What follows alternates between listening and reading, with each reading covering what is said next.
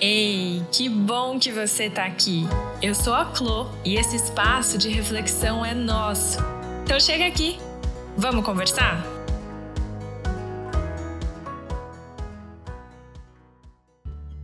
Você costuma fazer planos para o final do ano? Costuma fazer metas e traçar metas para o ano seguinte? Eu sim. E se você tem esse costume, então essa conversa aqui é para você porque hoje eu vou dividir com você as dicas que eu considero fundamentais e elementares para traçar metas que de fato funcionem e que de fato a gente consiga cumprir. Vamos comigo então, porque eu vou conversar com você sobre isso em alguns pontos. O primeiro deles é que eu percebo que muitas vezes a gente acaba fugindo de um planejamento porque eu não sei para vocês, mas muitas vezes eu me frustro quando eu planejo. Eu fico frustrada e aí eu falo aí, ó, tá vendo? O que, que adianta programar? Nada sai do jeito que eu quero. Então larga a mão, nem faço mais objetivos, nem faço mais metas. E eu não quero que você tenha esse olhar desesperançoso que muitas vezes eu mesma tive com relação aos novos ciclos da vida. Acontece que na verdade, a nossa frustração aparece justamente porque a gente tem o costume de fazer planos sem refletir sobre eles. A gente acaba fazendo planos de forma desconectada de quem e como somos. E por que fazemos isso? Temos praticamente um convite à frustração. Porque se eu estou fazendo um plano sem entender quem eu sou ou como eu estou nesse momento, qual é a chance de eu efetivamente conseguir? É como se a gente tivesse muitas vezes esperando que uma criancinha de um aninho que está aprendendo a andar esteja apta e pronta para correr uma maratona. E é isso que a gente faz muitas vezes. Então a gente estabelece ali no finalzinho de dezembro que a gente vai acordar todos os dias às 5 horas, mesmo que a gente esteja acordando lá por 7 e meia. E a gente vai direto pro box do CrossFit, isso tudo antes das 7 horas da manhã, que daí vai dar tempo da gente tomar banho, ir com calma pro trabalho, chegar antes que todo mundo, impressionar o chefe e ganhar a promoção que a gente tanto quer. Tudo isso, além de tudo, né? Mantendo a saúde dos relacionamentos, se aproximando da nossa avó, da nossa mãe, do nosso tio, mantendo uma, uma vida sexual ativa e prazerosa. A gente quer abraçar o mundo inteiro. E tudo bem que a gente queira abraçar o mundo. Abraçar o mundo é muito gostoso. Seria, não sei, eu de fato nunca consegui. Mas enfim, eu acho que às vezes a gente quer abraçar esse mundo sem entender qual é a extensão dos nossos braços. E esse, para mim, é o grande problema, é o grande X e ponto da questão. E é sobre isso que eu quero começar a conversar com você. Eu quero te convidar a você estabelecer metas realistas, metas que estejam em conexão com o que você de fato tem de ferramenta hoje, não amanhã. Hoje, o que é que você tem aí? O que, que você tem em você que pode ser usado? E aí já começo perguntando algumas coisas e te convidando a questionar o lugar onde você está. Qual é a tua realidade hoje? E eu sei que muitas vezes, quando eu convido pessoas a fazer isso, é como convidar para entrar numa piscina gelada, sabe? É desconfortável. Porque às vezes, quando a gente faz esse movimento, a gente acaba se deparando com a frustração e o fato de que a gente não está onde a gente gostaria de estar, sabe? Ou às vezes a gente percebe que a gente se deixou, sei lá, há seis meses atrás. Então eu entendo que seja desconfortável, mas ao mesmo tempo eu quero te dizer o seguinte: é fundamental que você saiba qual é o tamanho do seu braço hoje, para que você entenda qual é o tamanho do mundo que você vai abraçar. Então, por mais que seja desconfortável, se você tiver disposição, se você tiver coragem de fazer isso, eu te peço que você faça. Que você Olhe para quem e como você é e está. Avalie isso, sabe? Por mais que não esteja do jeito que você quer. Porque você fazer isso é o que vai te ajudar a entender quais são as suas maiores necessidades, quais são as suas maiores lacunas na vida hoje. O que você mais precisa arrumar, fazer, ajeitar.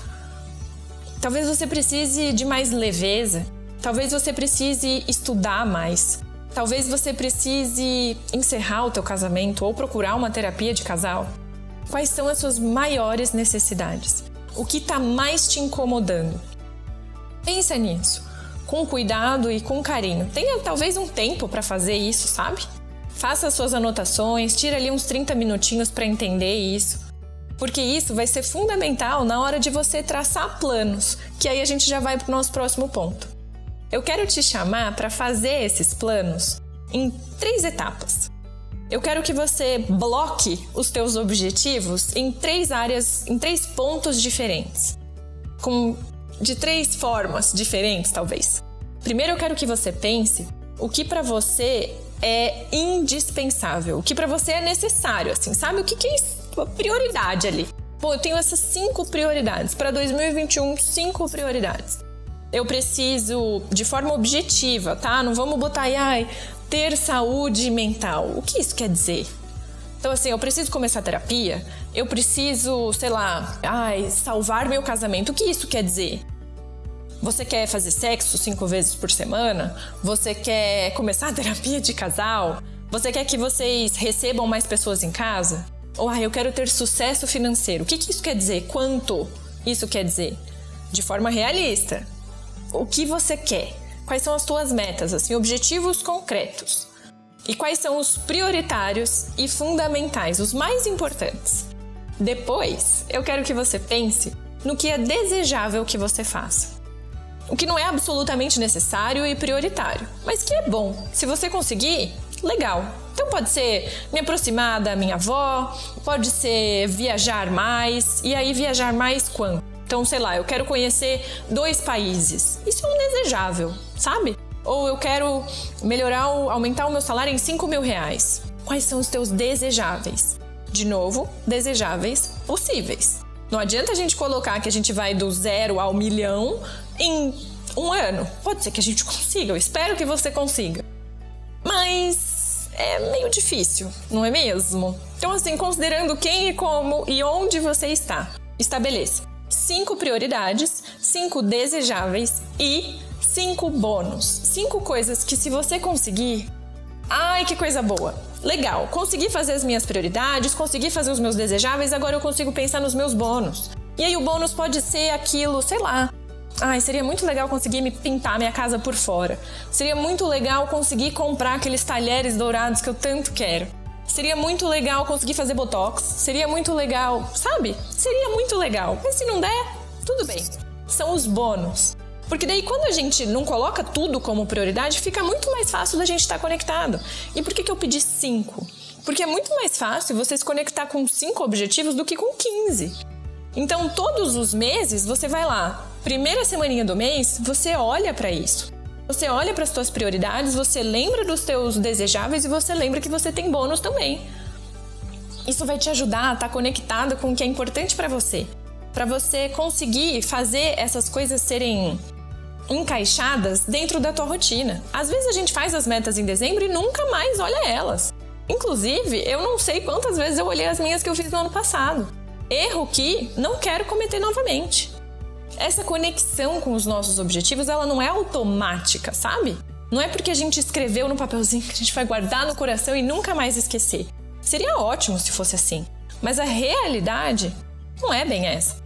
Porque eu sei que a rotina acontece e às vezes a gente é engolido pela vida de um jeito tal que, sei lá, a gente esquece que tinha objetivos. Sabe quando você está fazendo dieta e você está fazendo tudo certinho? Tá comendo no, no, no, quantidade ali prescrita ou que você idealizou, aí quando você vê, você terminou uma barra de chocolate. Totalmente desconectado com os seus objetivos. Acontece. E aí, falaremos agora sobre uma coisa que eu considero muito fundamental. Na hora de você estar rodando esses processos de mudança, considere o seguinte: você vai cair. Você vai cair porque processo de mudança não é linear. O processo de mudança, ele é qualquer coisa como isso aqui.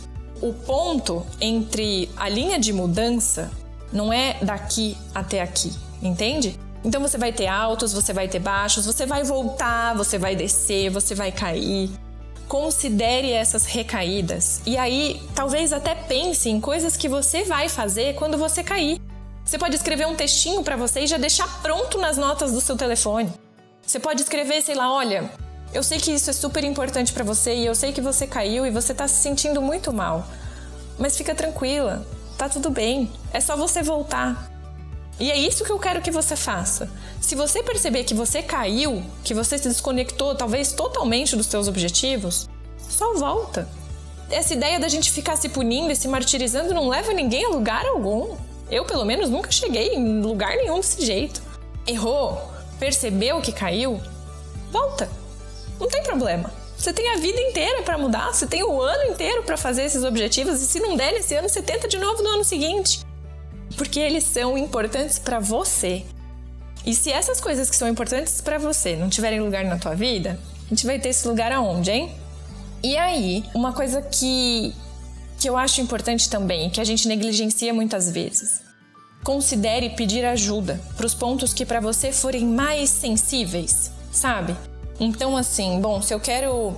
Eu identifiquei ali que minha principal necessidade é salvar o meu casamento, é ter sexo cinco vezes por semana, peça ajuda. E se você não tem condição de, de arcar com serviços que te ajudem, consuma conteúdos gratuitos na internet que façam isso por você. Mas peça ajuda. Não necessariamente você precisa pedir ajuda, mas você pode recebê-la. Então, assim, pensou nos seus objetivos, se prepare para eles. Entenda o que é importante para você. Se para você é importante estudar, talvez comece a ler perfis que dê dicas de estudos. Por que não?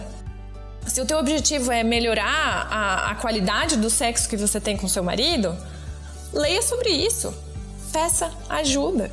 Contrate pessoas, se para você for possível. Se, se te incomoda a condição do teu jardim, a falta de tempo que você tem para cuidar dele, contrate um jardineiro, se isso for possível para você. Considere pedir ajuda de amigos que sejam queridos e empáticos e que possam ter objetivos talvez parecidos com você, pessoas que te motivem, pessoas que te inspirem. Peça ajuda. A gente não precisa fazer isso sozinha. Ok? E uma coisa que eu gosto muito é de uma ferramenta chamada Roda da Vida.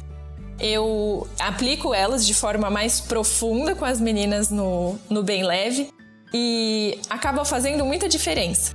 Se você tiver a oportunidade ou interesse, dá uma fuçadinha nela no Google que você provavelmente vai encontrar vários modelos. A ideia é basicamente você avaliar as suas áreas da vida em função da satisfação que você sente com cada uma delas. No programa, a gente conversa sobre isso de forma bem mais profunda. Mas uma coisa que eu acho que você pode fazer, mesmo sem um auxílio, é de você avaliar as áreas dessa sua vidinha e aí, não sei, talvez colocar três metas para cada área. Se a área, se a roda da vida, por exemplo, tiver cinco, você coloca três metas para cada uma, para as que são mais importantes para você. E aí dessas áreas, que daí serão dessas metas, que serão então 15, você divide elas entre necessárias, prioritárias, desejáveis e bônus. Mais uma ideia aí de como você pode organizar os seus objetivos. Enfim, eu espero ter ajudado, eu espero ter contribuído para que você estabeleça metas mais realistas, mais próximas de quem e como você é, e eu espero que você consiga se conectar com isso.